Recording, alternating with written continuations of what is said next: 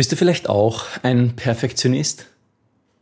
Hast du irgendwie das Gefühl, du solltest eigentlich schon längst mit der Technik des Gedächtnispalastes oder den Speedlearning-Techniken anfangen, aber hast irgendwie das Gefühl, dass dich dein Perfektionismus davon abhält?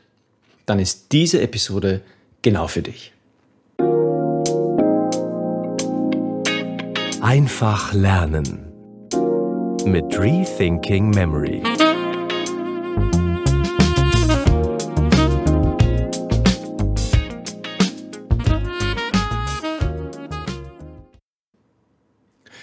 Niki schreibt in einer E-Mail.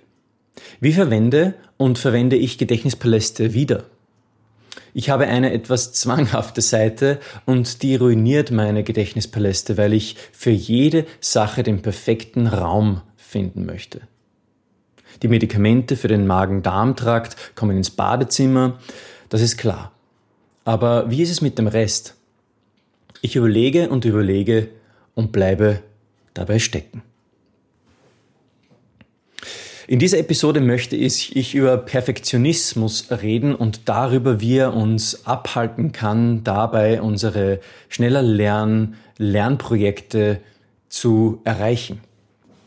Und ich habe mir hier zwei Punkte überlegt.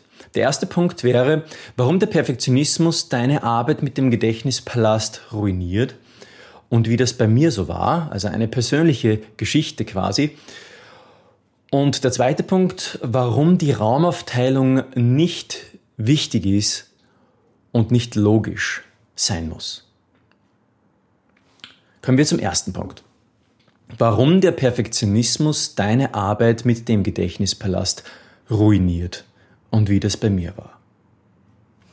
Also ich selbst, liebe Niki, kann da sehr gut mitfühlen. Ich selbst war am Anfang genauso.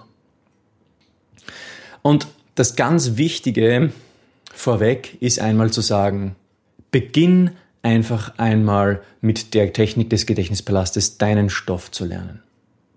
Es gibt nicht den perfekten Gedächtnispalast. Im Gegenteil. Und die Einteilung, die ist auch gar nicht so wichtig. Du kannst eigentlich alles in einer Wurst, wie wir hier sagen in Österreich, ablegen, auf einer Route der Reihe nach sozusagen. Das ginge auch. Wichtig ist das Beginnen. Wichtig ist, mit dem Gedächtnispalast zu starten. Perfektionismus ruiniert den Gedächtnispalast. Ja, und bei mir war das anfangs so, also ich habe äh, hab mich ja mit der Technik, mit den schneller Lern Lerntechniken mh, mm, über längeren Zeitraum beschäftigt und war dann da schon auf den Gedächtnispalast gekommen und über den Gedächtnispalast dann beim Majorsystem, dem Zahlenmerksystem und dann sogar schon beim PAO-System, beim Person-Aktion-Objekt-System, das ein, ein sehr ausgeklügeltes ähm, System, das das von Wettkämpfern eigentlich verwendet wird. Also die Gedächtnisweltmeister verwenden dieses, diese Technik um sich enorm lange Zahlen zu merken. Und ich hatte dann schon mit diesen Techniken herum experimentiert und konnte schon alles Fachwissen und alles Vokabular irgendwie zu dem Thema. Aber das Lustige war, ich begann einfach nicht mit dem Gedächtnispalast zu lernen. Ich hatte irgendwie so die, die innere Einstellung, ich müsste vorher alles genau wissen, mir das perfekte System zurechtlegen bevor ich doch starten könnte, mit dem Gedächtnispalast zu lernen. Und das war ein Riesenfehler. Das war ein Riesenfehler, weil ich dadurch natürlich mich hinderte und vor allem mich dabei hinderte, Fehler zu machen und durch diese Fehler zu lernen. Also es ist ganz wichtig, ich sage es nochmal, ich hinderte mich daran, Fehler zu machen und durch diese Fehler zu lernen. Viele Menschen denken, sie müssten irgendwie perfekt geboren werden. Das wird keiner. Sie denken irgendwie, wenn sie Fehler machen, ist das schlimm. Das wird uns ja auch teilweise in der Schule irgendwie anerzogen. Fehler machen ist schlimm, Fehler machen darf man nicht. Aber das stimmt nicht. Wenn man Fehler macht, erst dann lernt man. Durch Fehler lernt man. Das hat auch die psychologische Forschung schon äh, reichlich belegt, dass durch das Fehlermachen eigentlich ein sehr effizienter und guter Lerneffekt eintritt. ja, und ich war da irgendwie so dabei, ich dachte, naja, ich muss mir das jetzt perfekt irgendwie aneignen vom Wissen her ähm, und kam aber nicht ins Tun. Und das ist ein Riesenfehler. Das heißt, ich würde dich ermutigen, liebe Niki, diesen Fehler, wie ich ihn am Anfang machte, eben nicht zu begehen und wirklich gleich ins Tun zu kommen. Darum möchte ich dir eine, eine spannende Frage stellen, und nämlich die, welches Projekt ist es, das für dich oberste Priorität hat? Was möchtest du am schnellsten lernen?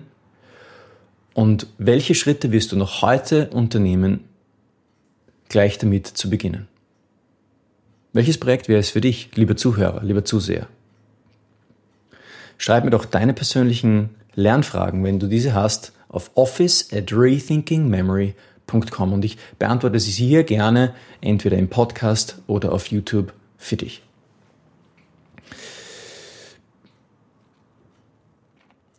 Der zweite Punkt. Warum die Raumaufteilung gar nicht so wichtig ist und nicht unbedingt logisch sein muss. Also die Raumaufteilung muss nicht logisch sein. Das habe ich öfters bei meinen Studenten schon miterlebt. Da war zum Beispiel eine Studentin, die, der gab ich eine simple Übung. Merke dir eine Einkaufsliste. Und was sie dann tat, war, alle Informationen auf einem logisch zusammenhängenden Ort abzulegen. Also zum Beispiel, sie begann die Zahnpasta im Badezimmer sich zu merken, das Mehl in der Küche und die Taschentücher im Vorratsschrank.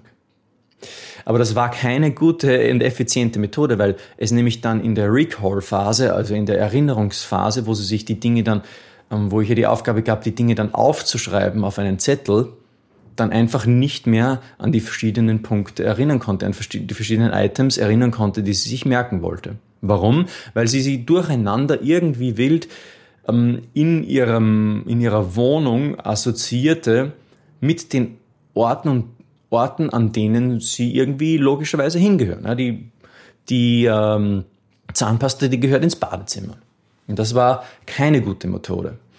Ähm, also die Logik beziehungsweise die, die, ja, das logische Ablegen von Informationen im Gedächtnispalast ist unbedingt, nicht unbedingt notwendig.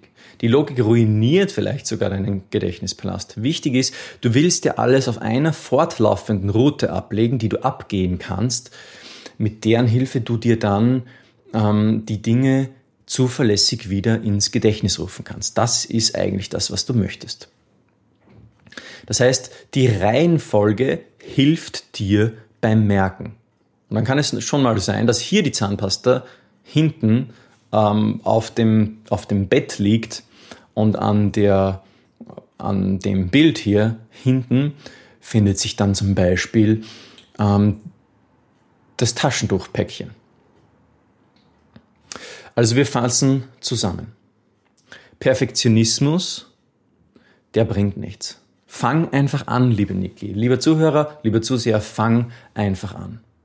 Do it now and learn as you go. Also fange jetzt an und lerne während des Lernens neu dazu. Ja, lern durch deine Fehler, das ist ganz wichtig. Nur durch die Praxis lernt man wirklich dazu. Und nützt die natürliche Abfolge des Gedächtnispalastes, um dir deinen Merkstoff zu merken. Ja, spring nicht herum, Mach es nicht so, dass du von einem Raum in den anderen springst, sondern geh eine Route, auf der du deine Informationen sukzessive der Reihe nach ablegst. Hast du vielleicht noch Fragen, liebe Niki, oder du, liebe Zuhörer?